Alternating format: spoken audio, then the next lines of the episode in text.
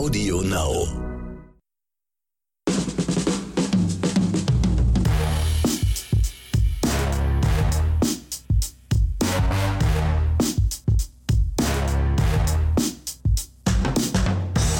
Wir grüßen zu einer neuen Folge von Oscars und Himbeeren. Hier sind wieder Ronny Rüsch und ich sag mal Hallo Axel. Hello, hello da draußen. Und der Grund, warum ich jetzt hier heute mal die Ansage mache, ich wollte eigentlich ähm, Axel das nochmal überlassen, aber Axel wollte mit irgendeiner Fußballmetapher kommen. Was wolltest du eigentlich jetzt sagen zur Begrüßung nochmal? Anpfiff zur neuen Episode Oscars und Himbeeren. Wir schalten live rüber in die Eichhörnchenstraße zu unserem Stürmer Ronny Rüsch, der gerade den Ball auf dem Elfmeterpunkt liegen hat.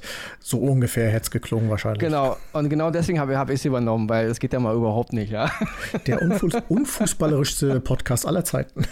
genau, vielleicht unfußballerisch, aber nicht unsportlich. Richtig. Dennoch, äh, die EM läuft zurzeit und sowohl du als auch ich ähm, gucken natürlich die EM. Ja, also, ein Muss. Wer guckt sie nicht? Genau. das ist äh, gerade bei mir auch, es ist auch familienhistorisch begründet, warum ich das, ich liebe die WM und ich liebe die EM, das macht einfach Spaß. Da trifft man eben auch Leute, die nicht unbedingt ein ganzes Jahr Fußball gucken, das ist, hat, hat, hat dann noch anderes Flair. Und deswegen mal gucken, wie weit die Reise geht. Genau. Ja, diesmal für Unterland. Ähm, letzt, letzte Mal war ja nicht so berauschend, aber gut. Äh, Und vor allen Dingen äh, so nach 96, der letzte EM-Titel, wäre es ja mal wieder schön, das Genau. Ding mal wieder hier nach Deutschland zu holen oder in Deutschland, in Deutschland zu gewinnen. Ich, ich habe schon diese ganzen Finalorte, wo da alles stattfinden, gar nicht mehr im Kopf, aber egal. das Finale ist, in London, wenn ich mich nicht Stimmt, täusche. na, da wären wir ja prädestiniert für. Mal wieder nach Wembley fahren und mal wieder den Titel holen. Genau.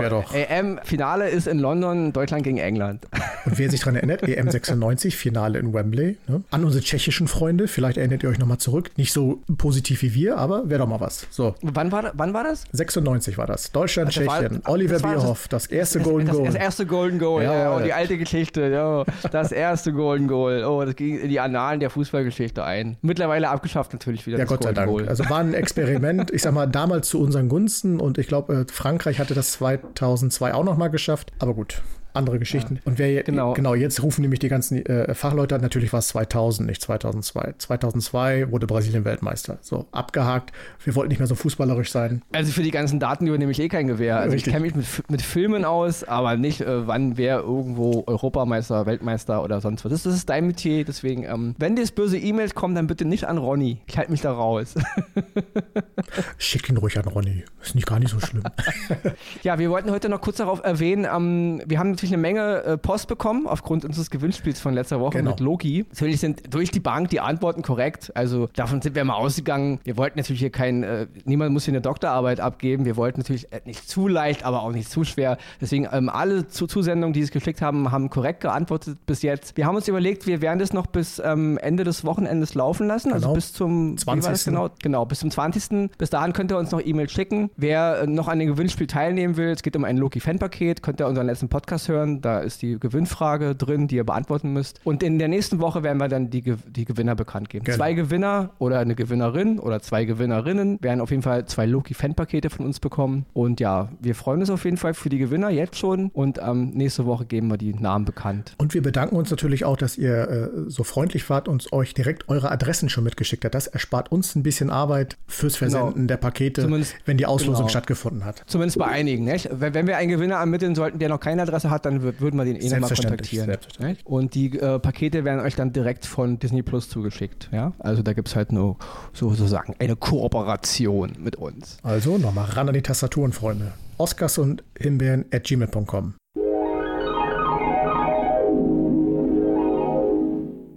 So, und das führt uns jetzt gnadenlos zu meinem ersten Oscar diese Woche. Und das ist diesmal eine Serie, die, finde ich, ein klein bisschen untergegangen ist in dem ganzen Tumult an neuem Content, der uns ja jede Woche, jeden Monat überrollt.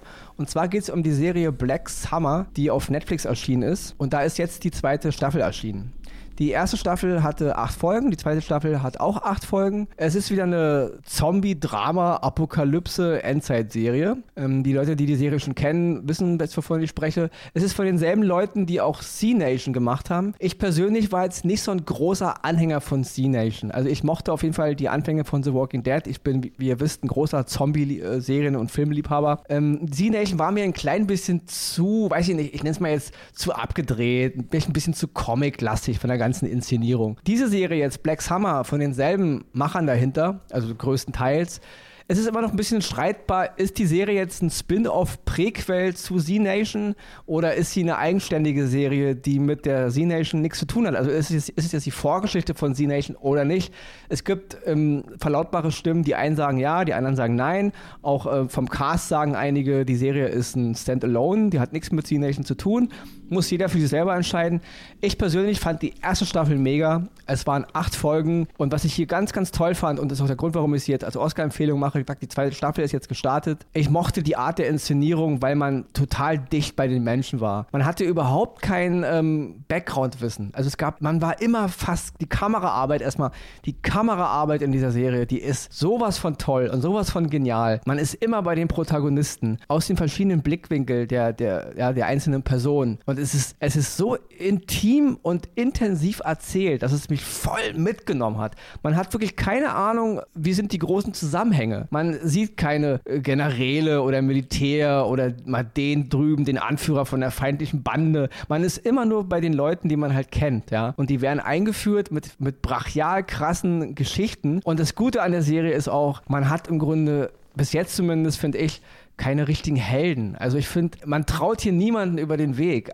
Alles hat irgendwas, ja, weil so gut ich auch die Anfänge von The Walking Dead fand, dennoch ist es nachher in so eine Märchen-Daily Soap-Geschichte abgedriftet und auch dieser ganze Stil halt, die guten Helden und unser Cowboy, der sie alle rettet. Und das ist bei Black Summer genau anders. Black Summer, finde ich, hat mehr Realismus, ja. Das, das, was mir bei Z-Nation gar nicht so gefallen hat, auch wenn die Serie natürlich auch ihre Momente hat, aber Black Summer ist für mich so so erzählt, so sind Menschen. Menschen sind skrupellos, sie reagieren oft nicht so, wie sie denken. Sie lassen auch ihre Familienangehörigen oder ihre Freunde im Stich, wenn es ums nackte Überleben geht. Da ist nichts mit großen Heldenmut oder mit, ja. Und das macht Black Hammer wirklich hervorragend es, sie ist skrupellos, weil der Mensch ist im Überlebenskampf skrupellos und ähm, das ist wirklich hervorragend dargestellt, ja.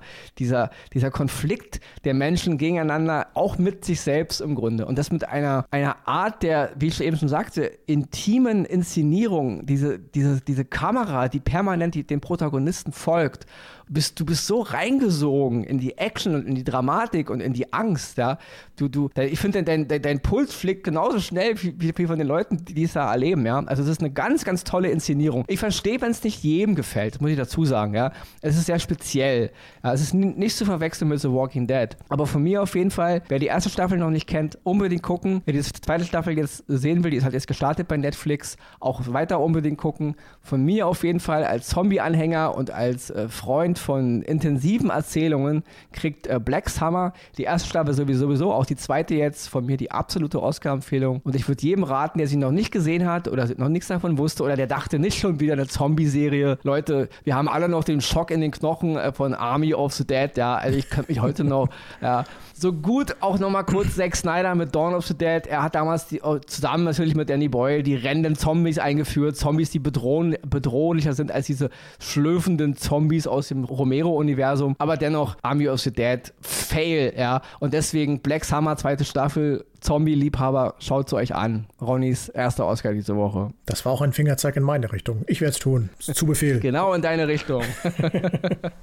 Dann komme ich jetzt zu meinem ersten Oscar. Awake, ein Survival-Thriller auf Netflix. Und das ist ein Film, ich gebe es zu, ich habe mir den angeschaut oder ich habe ihn gesehen, den Trailer, mir gedacht, naja, das könnte tatsächlich so ein Kandidat für eine Himbeere sein und war völlig geflasht. Ein super Film. Es erzählt die Geschichte von einem Ereignis der Menschheit, die plötzlich nicht mehr schlafen kann. Und äh, wie die Menschheit damit umgehen muss, dass sie nicht mehr schlafen können. Dass plötzlich der Geist durchdreht, dass man Halluzinationen hat, dass man nicht mehr ausgeruht ist und, und wahnsinnig wird, äh, weil äh, irgendwie man will ja zur Ruhe kommen und sonstiges, wo wir erleben können, was mit Menschen passieren kann, wenn sie nicht mehr schlafen können. Und es erzählt die Geschichte von Jill Adams, die eine ehemalige Soldatin ist und deren Leben so ein bisschen in die Binsen gegangen ist. Sie lebt von ihren Kindern getrennt, sie ist nicht erziehungsberechtigt und ähm, muss sich durchs Leben schlagen mit ähm, Dienst bei einem Sicherheitsdienst, im, in, einem, in einer Pharmafirma und so weiter. Und als dieses Ereignis das eintrifft, ist sie aber gerade bei ihren Kindern und äh, die erleiden dadurch einen Autounfall und sie muss ihre Kinder retten und sie erlebt das Ganze, äh, wie es beginnt, ohne zu wissen, was da eigentlich passiert ist, weil man sieht keinen Blitz, man sieht keinen, hört keinen Knall, es ist einfach plötzlich da, dieses Ereignis. Und wie ich schon gesagt habe, hat Jill zwei Kinder, eine kleine Tochter Mathilda und einen großen Sohn Noah. Und was mir da wirklich gut gefallen hat, ist, in den letzten Filmen, die ich so gesehen habe, wo es um Apokalypse ging, da waren es oft die äh, jungen äh, Kinder, also die, die Jungs, die so in dem pubertierenden Alter waren, die immer so besonderen Heldentum und durchgedreht sind und sich von Eltern und alles abgewandt haben. Und das, das findet hier nicht statt. Das ist wirklich mal ein Junge, wie ich sage, so würde ich ein Kind tatsächlich in so einer Situation erleben, der die äh, Hilfe seiner Mutter sucht, der die Mutter unterstützt und mit ihr versucht, diese Situation zu überleben. Und natürlich Mathilda, und jetzt kommen wir zum Punkt der Geschichte, offenbar der einzige Mensch, der weiterhin schlafen kann. Und da suchen jetzt natürlich alle das Heilmittel. Wie kann es sein, dass sie schläft? Und woran liegt es, dass sie schläft? Und sie grasen dabei wirklich jede Sparte in diesem Film ab. Religion, die Kirche, die Gemeinden versammeln sich und äh, glauben natürlich in ihr den Heiland zu finden. Die Wissenschaft möchte sie unbedingt haben und man denkt natürlich sofort an Experimente. Und da geht die Geschichte eben hin, dass die Jill mit ihren Kindern versucht, in diesem ganzen Chaos irgendwie zu überleben. Und das ist wirklich hervorragend gedreht. Der Regisseur ist Mark Russell und äh, der hat es in diesem Film immer wieder geschafft, einen runterzuholen und dann aber wieder durch kleine Situationen, durch kleine, äh, wirklich äh, unspektakuläre Dinge, einen wieder so voll rauszuholen und voll wach zu machen, so nach dem Motto, wie geht das jetzt? Wo geht der, wie, dieser Weg jetzt hin? Also dann warst du, dann warst du awake sozusagen. Da war ich wirklich awake, auf jeden Fall. Und äh, deswegen, das macht diesen ganzen Film wirklich zu einer sehr runden Sache und ich kann es euch nur empfehlen, Awake auf Netflix jetzt zu sehen. Mein erster Oscar ist ein Film, der mich total überrascht hat und den ich euch wärmstens ans Herz lege.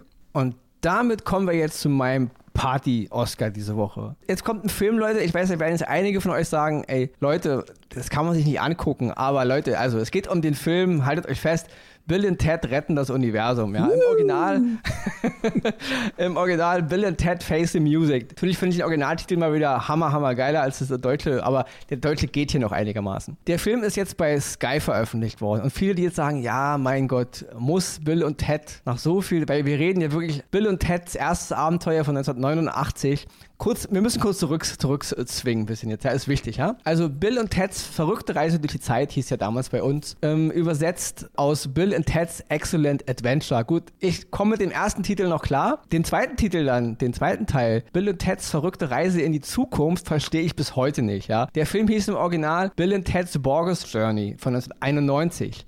In diesem Film, im zweiten Teil, werden Bill und Ted ermordet von ihren äh, bösen Roboter-Ichs, ja. Ich könnte jetzt schon wieder lachen, wenn ich nur dran denke, ja.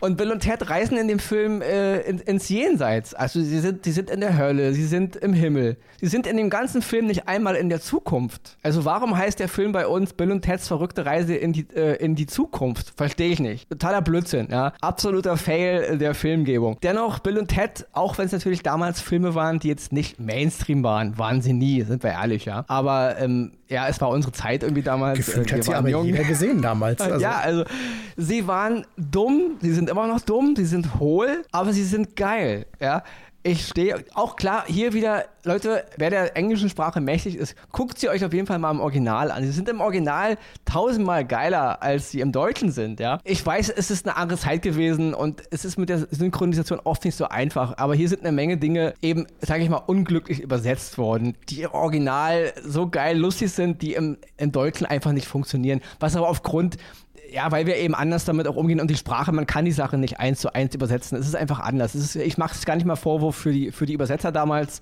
Die haben trotzdem einen okayen Job gemacht, weil da kommen wir jetzt mal zum Kernpunkt der Sache. In unserer deutschen Fassung, dieses Bunt ist das Dasein. und granatenstark, ja.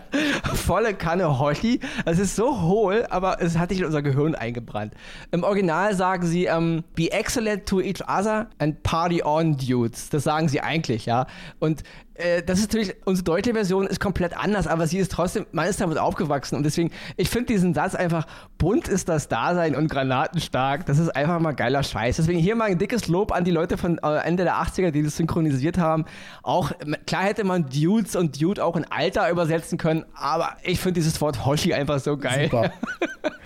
Also hier mal ein ganz dickes Lob an die alten Leute vom Synchronisieren, was ihr euch da ausgedacht habt, ja, weil das ist, das ist Teil meiner, meiner persönlichen Popkultur, ja. Volle Kanne Hoshi. Äh, ich meine, hallo Leute, der Cop Hoshi, der Richter Hoshi, der böse Hoshi, es ist der Roboter Hoshi. Also ich, ich, ich komme jetzt ein bisschen ins Schwärmen, aber ich habe die Filme damals total geliebt. Ich fand sie total dämlich, aber ich, ich fand Alex Winter und Keanu Reeves hier ja, als Bill und Ted es ist immer noch geil. Ich mag Keanu Reeves, die ganze Art, wie er sich bewegt und wie er dumm in die Kamera guckt.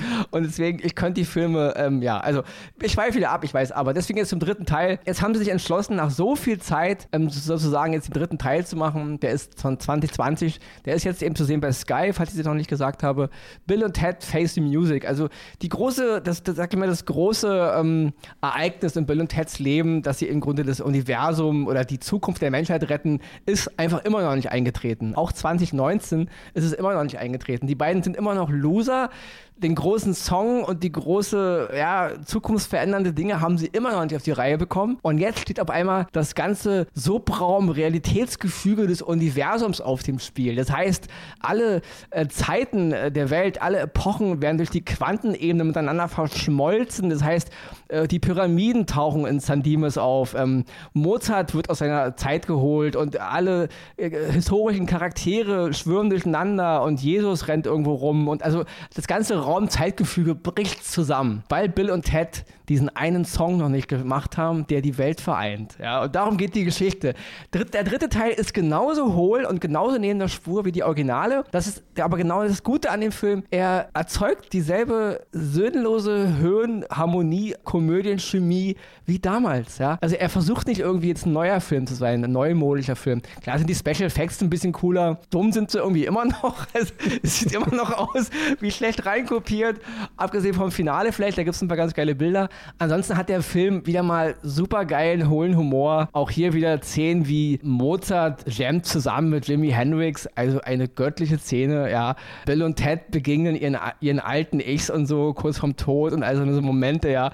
Bill und Ted begegnen ihren ähm, im Knast versauernden Mucki-Mutanten-Ichs, ja, also den, den Mucki-Ichs, den Mucki-Hoshis und den alten Hoshis, ja.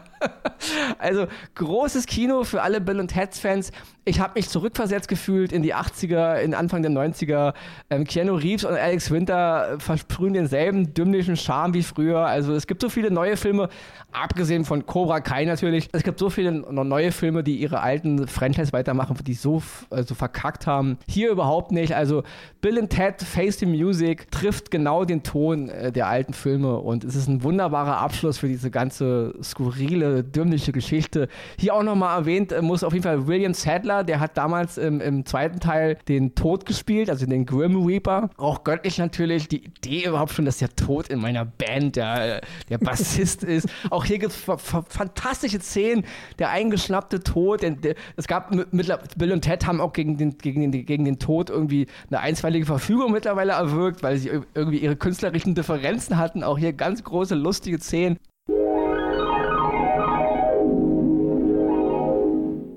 William Sadler nochmal. Ich habe William Sadler kennengelernt 1990 in dem zweiten Teil von Die Hard. Da war er der, der äh, Gegenspieler von ähm, Bruce Willis. Genau. Wer es vielleicht weiß, der wurde so eingeführt mit so einer Tai Chi Muskel-Nacktszene. Total stranger Scheiß damals. Ja, da habe ich zum ersten Mal William Sadler gesehen. Und natürlich wir beide als große Star Trek-Fans. William Sadler ist auch in Deep Space Nine äh, der Leiter von Sektion 31, also dieser Geheim-Geheim-Operation in der Geheimoperation der Föderation. Deswegen ein Typ, der jetzt nie groß äh, die mega Hauptrolle hatte, aber immer überall dabei war. Er hat in so vielen Filmen, so vielen Serien mitgespielt und der spielt halt wieder hier den Tod und ich finde ihn hier noch lustiger und noch äh, geiler, als es äh, 1991 war in The Borgers Journey und deswegen, also von mir die absolute Oscar-Empfehlung. Habt ihr mal irgendwie jetzt in den nächsten Tagen abends Bock auf absoluten Schwachsinn oder wollt ihr euch an früher erinnern oder wenn ihr jünger seid, wollt ihr mal sehen, was eure Väter und Mütter sich früher für einen Scheiß reingezogen haben? Guckt euch Bill und Ted's Face Music an. Bei uns, wie gesagt, Bill und Ted rettet das Universum. Finde den deutschen Titel hier okay. Ich finde den Originaltitel immer auch hier wieder geiler, aber hier ist er nicht ganz so verunglückt wie äh, Verrückte Reise in die Zukunft. Äh, geht überhaupt nicht, verstehe ich immer nicht den Titel, ja. Auf jeden Fall, ich habe gefeiert, ich habe es geliebt, Bill und Ted, ja. Bunt ist das, bunt ist das Dasein und granatenstark. Kriege ich heute noch eine Gänsehaut, ja. Und deswegen an alle Hoshis und Hoshi-Innen da draußen, wie auch immer man das jetzt gendert, ja. Guckt euch den Film an. Geht zurück in eine Zeit, in der alles ein bisschen gaga war und der Film ist immer noch gaga und Keanu Reeves ist gaga und Alex Winter sind gaga und deswegen meine absolute Mega-Oscar-Empfehlung diese Woche. Bill und Ted retten das Universum. Und jetzt mache ich Schluss, weil ich könnte noch weiterreden. Glaube ich, aber ich bin allein schon davon begeistert. Ich habe den dritten Teil noch nicht gesehen, aber äh, wie du schon sagtest, dass er wirklich den Charme beibehalten hat. Und das freut mich. Deswegen bin ich ja jetzt schon auf Feuer und Flamme da auf Play zu drücken und mir es reinzuziehen. Die und, Hoshis. Und wirklich, an, und wirklich, an, alle Kritiker, der Film ist sauhohl. Ja. Bill und Ted sind hohl. Das sind die, das sind die dümmsten äh, Dummbrote, die rumlaufen. Aber sie sind so naiv, herrlich, süß und einfach auch ihre Rockspleen und ihre, sie können nichts, aber ich liebe die beiden Kerle einfach. Und deswegen, Leute, es ist kein Kunstkino. Es ist hohler Nonsens und ich liebe es. Ja. Geniale also Unterhaltung. Oscar, Oscar, Oscar. Absolut. Wunderbar. Gut, dann kommen wir heute zu unserem ersten von zwei Novums in dieser Folge. Und zwar, der Peter hat uns geschrieben. Und zwar hat uns eine Serie empfohlen, die auf Netflix läuft. Startup. Und lieber Peter, wie sollen wir es dir anders beibringen? Wir haben es schon gesehen. Tatsächlich der Ronny, so wie er natürlich in seiner Vita ist, äh, schon komplett. Mir fehlt leider noch die dritte Staffel, aber wir haben es schon gesehen. Wollten dir aber trotzdem, weil deine E-Mail an sich sehr ausführlich und du ein, offenbar ein großer Freund von uns bist, was uns sehr freut und sehr ehrt. Vielen Dank dafür. Den natürlich ähm, auch ein Feedback darüber zurückging. Und ich muss sagen, die ersten beiden Staffeln dieser Serie finde ich großartig. Wer es noch nicht kennt, läuft jetzt auf Netflix, kann man sich alle drei Staffeln anschauen. Ein super Cast, unter anderem Martin Freeman, den die meisten aus der Hobbit kennen. Ron Perlman, den viele als äh, natürlich. Ähm, die Schöne und das Biest. Siehst du? Ich wollte wieder zuerst bei Sons of Anarchy vorbeischauen und bei Hellboy, aber schön, dass Oder als den, den, den, komischen Mönch aus Im Namen der Rose. Stimmt. Von, von, ah. Mit Sean Connery und oder aus ähm, ähm, am Anfang war das Feuer. Aber gut, wir schweifen ab. Freunde, es ist immer gut, jemanden zu kennen, der so ein Lexikon-Gedächtnis hat wie Ronny Rüsch. Oder mhm. aus Alien 4. Wollen wir auch nicht vergessen. Stimmt, stimmt. Die legend ja? legendäre Szene mit dem Basketball und das. Ah, natürlich, klar. Ja, und ja. mit dem mit den ähm, Winona Ryder und ihre Boxhandschuhe, die was trinken will.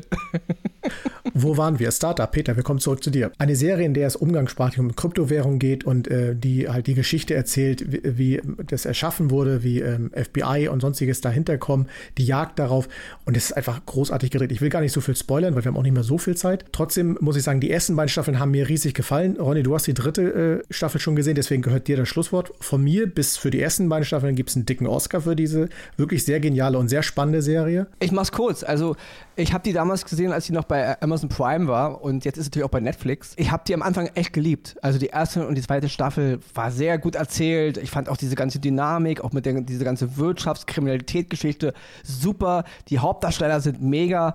Aber die dritte Staffel und gerade zum Ende hin, ich will jetzt nicht spoilern viel über den Inhalt, aber die hat mir persönlich komplett die Luft rausgenommen. Die hat mir die Dramatik genommen und am Ende habe ich sie dann einfach vergessen, weil dieses, wo sie hätte hingehen können, also meiner Meinung nach, erfüllt sie einfach mal nicht. Und deswegen habe ich die, die Serie einfach mal unter, habe ich mal geguckt, aber ist nicht weiter interessant abgehakt. Und deswegen von meiner Seite, also die Anfänge kriegen von mir auf einen ganz dicken Oscar, aber die, das Ende und wie es dann am Ende, wo es hinläuft, gerade zum Ende der dritten Staffel, die ganze Charakterentwicklung auch und auch die Geschichte, wo sie hingeht, kriegt dann von mir leider eine Himbeere und somit ja, ist es einfach für mich einfach mal, man, also wer sich eine Enttäuschung nicht antun will, braucht gar nicht damit anfangen. Ist halt nur meine Meinung. Mhm. Wer trotzdem es gucken will, weil es gibt auch andere Leute, die finden es toll, kann es gucken. So wie Peter, aber der ja genau voll Peter, begeistert war. Ja, also nee, bei mir ähm, leider nicht. Also ich fand das Ende wirklich wirklich mau und und hat die Kraft rausgenommen aus dem ganzen Ding, weil es war es war super gut, es hat super gut angefangen. Das stimmt. Ja. Ja. Ganz tolle Geschichte, auch die Hauptdarsteller, die ganze Dynamik ja, die war, war Bombe. Und am Ende macht es nur Puff.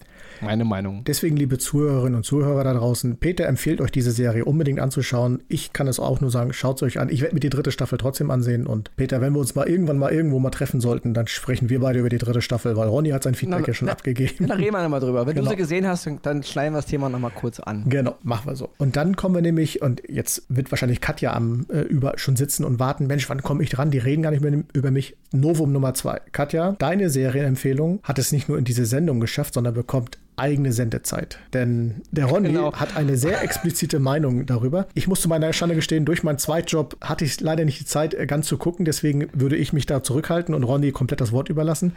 Liebe Katja, schnall dich an, hör gut zu. Ronny, deine Bühne. Genau, und da ja unsere Hörer und Hörerinnen wissen, was jetzt kommt, wir haben nur noch Zeit für die Himbeere ist es klar, dass ich leider Katjas Serienempfehlung jetzt, ich hatte es letzte Woche schon gesagt, ich hatte schon ein paar Folgen gesehen. Es geht um die Serie The Mosquito Coast, die jetzt bei Apple TV Plus drin ist. Wir beide waren uns ja einig darüber, Apple TV Plus macht nicht so viel Content, aber wenn sie was machen, ist es immer Hochglanz und immer gut. Jetzt haben wir aus meiner Sicht die erste Himbeere, die Apple TV Plus gemacht hat was nichts mit der Optik zu tun hat. Also auch hier wieder die Qualität der Serie, die Inszenierung von der Kamera übers Licht, über den Cut, über alles, wie es gemacht ist, ist hervorragend. Ja, die Schauspieler sind toll, die ganze äh, Art eben, wie ich in diese Welt geführt werde, alles, alles. Es ist eine Hochglanzproduktion, wie man sie von Apple TV Plus erwartet. Da ist würde ich keine Abstriche machen. Ja, Musik, Intro, alles top und top und top. Das Problem, was ich mit der Serie habe, ist also folgendes.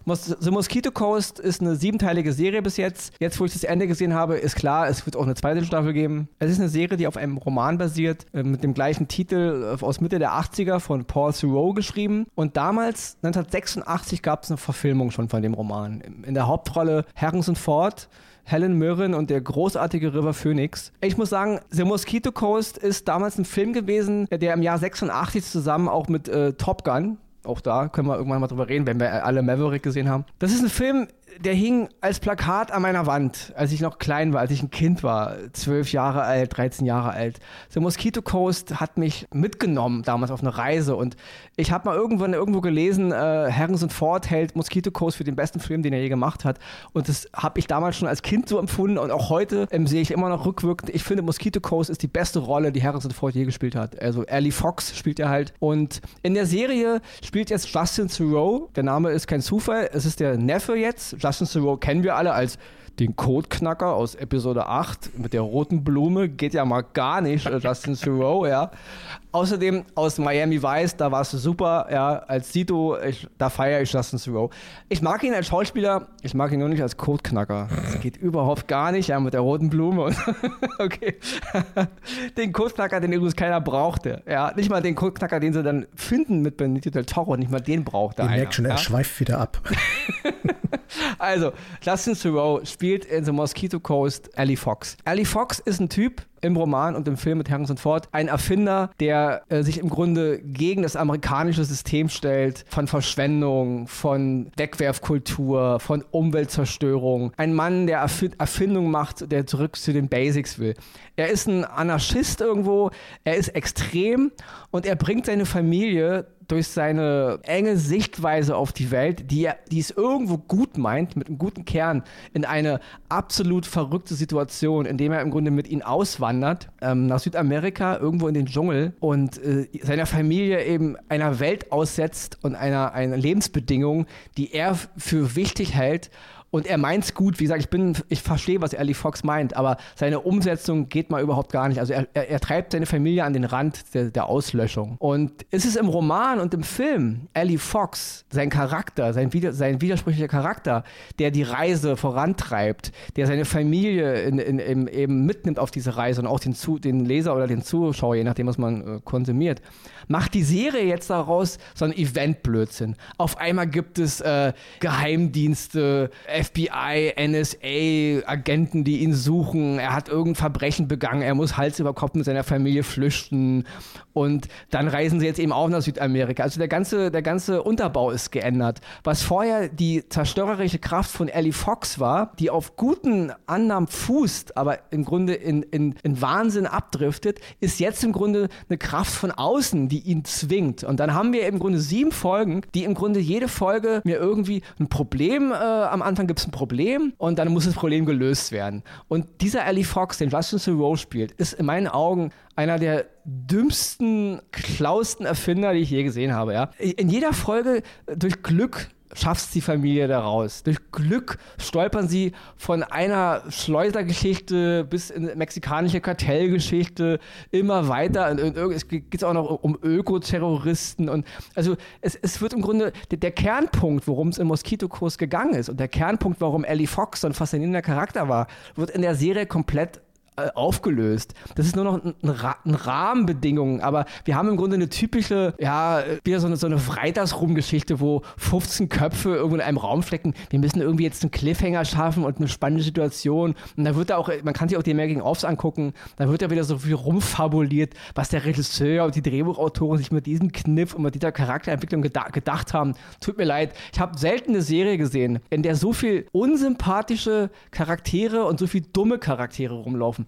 Egal, ob jetzt die, die Leute vom me mexikanischen Kartell, Schleuser, FBI-Agenten und auch die ganze Familie Fox, die sind so unsympathisch und ihre ganzen Handlungen sind so un nicht, also so unnachvollziehbar, dass ich irgendwie denke, was soll der ganze Scheiß, ja? Und diese ganze, gerade heute, 2021, ja, Greta Thunberg, ja, und diese ganze Klimabedrohung, wir haben, wir haben jetzt, wir haben, unsere, unsere Jahre werden immer wärmer, Klima ist komplett außer Fugen, Klimawandel ist eine ganz aktuelle Sache. Gerade jetzt hätten wir mal eine Serie gebraucht, die im Mainstream ankommt, die diese Sache mal thematisiert, aber sie verschenkt dieses Potenzial, ja.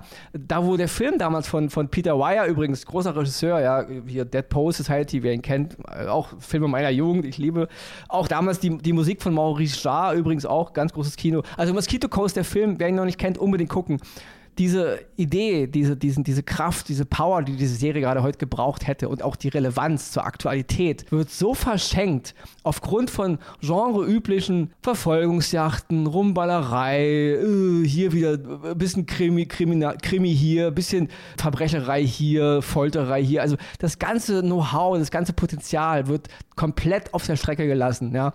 Und das ist für mich eine ganz große Enttäuschung. Ich habe mich so gefreut auf die Serie, The Mosquito Coast, weil ich den Film von damals eben so liebte und absolutes No-Go. Also ganz am Anfang, ersten 20 Minuten atmet die Serie den Geist des, des, Buches und des Films von damals und in den letzten, in der letzten Einstellung, wo man Ellie Fox nochmal sieht, kommt das ein bisschen durch, worum es eigentlich geht. Aber dazwischen haben wir sieben Folgen Nonsens. Sieben Folgen, zwei Eltern, die ihre Kinder durch dumme Aktionen in Gefahr bringen, die überhaupt und auch diese ganze Unter dieses ganze Drama dahinter ist ja auch so, so, eine neumodische Art in Serien mittlerweile, immer nicht so richtig zu erzählen, was hat der Charakter eigentlich gemacht. Er wird wegen irgendwas verfolgt, aber wir wissen nicht was. Und es wird über sieben Wo Folgen aufrechterhalten. Es interessiert mich ein Scheiß, was dieser Ellie Fox gemacht hat, weil mich die ganze Serie ein Scheiß interessiert. Also für mich ein absolutes Fail, ja großes Kino von der Machart. Ja, es ist, es ist Hochglanz-Fernsehen der extra, extra Klasse, wie man es von Apple Plus nicht anders erwartet, aber inhaltlich absolut konträr zu dem, was Mosquito Coast sein sollte oder hätte sein können. Ja, und jetzt, ja, ich ziehe mir jetzt mal selber den Stecker. Ja, also von mir, The Mosquito Coast bei Apple TV Plus, die absolute Himbeere, absolut keine Sichtungsempfehlung. Nochmal ganz kurz eins noch: River Phoenix damals. River Phoenix als Sohn von Harrison Ford in dem Originalfilm was ein großes Talent, was eine große Rolle, selbst als dieser Junge noch ein, ein Kind war im Grunde. Und auch das trägt natürlich zum Original dabei, wie toll es war. Nichts gegen den Schauspieler jetzt hier in der neuen Serie, gegen diesen Jungen, der, der den Sohn von Ellie Fox, den Charlie spielt, aber hat nicht im geringsten diese Dynamik und diese Kraft, weil auch der Roman und der Film aus Sicht von Charlie erzählt werden. Auch das wird hier ein bisschen, ja, ich sehe schon, Axel sagt jetzt, Ronny, halt mal jetzt endlich den Sabel. Also auf jeden Fall, Mosquito Coast, No-Go. Tut mir leid, äh, Katja, ähm, von mir leider die absolute Himbeere. Und jetzt aber Katja, schau vielleicht den Film, dann äh, erkennst du vielleicht die andere Sichtweise von Ronny und dann, ja, gut, so ist es. Und um den Ronny jetzt noch ein bisschen auf die Palme zu bringen, kommt eine Fußballmetapher. Denn bevor die Nachspielzeit beginnt, kommt hier erstmal die Zusammenfassung von Verena Maria Dittrich. Die Oscars gehen dieses Mal an Black Summer, US-Zombie-Dramaserie mit Jamie King, zu sehen bei Netflix. Awake, US-Science-Fiction-Thriller mit Gina Rodriguez und Francis Fisher, zu sehen bei Netflix. Bill und Ted retten das Universum. Dritter Teil der Kult-Science-Fiction-Komödie um Theodore, Ted Logan und Bill S. Preston mit Keanu Reeves und Alex Winter, zu sehen bei Sky. Die Oscar-Zuhörerempfehlung ist in dieser Woche Startup US-Wirtschaftskrimiserie mit Adam Brody, Edie Gassegi und Martin Freeman, zu sehen bei Netflix. Die Himbeere geht in dieser Woche an The Mosquito Coast, US-Dramaserie nach dem gleichnamigen Roman von Paul Theroux mit Justin Theroux und Melissa George, zu sehen bei Apple TV.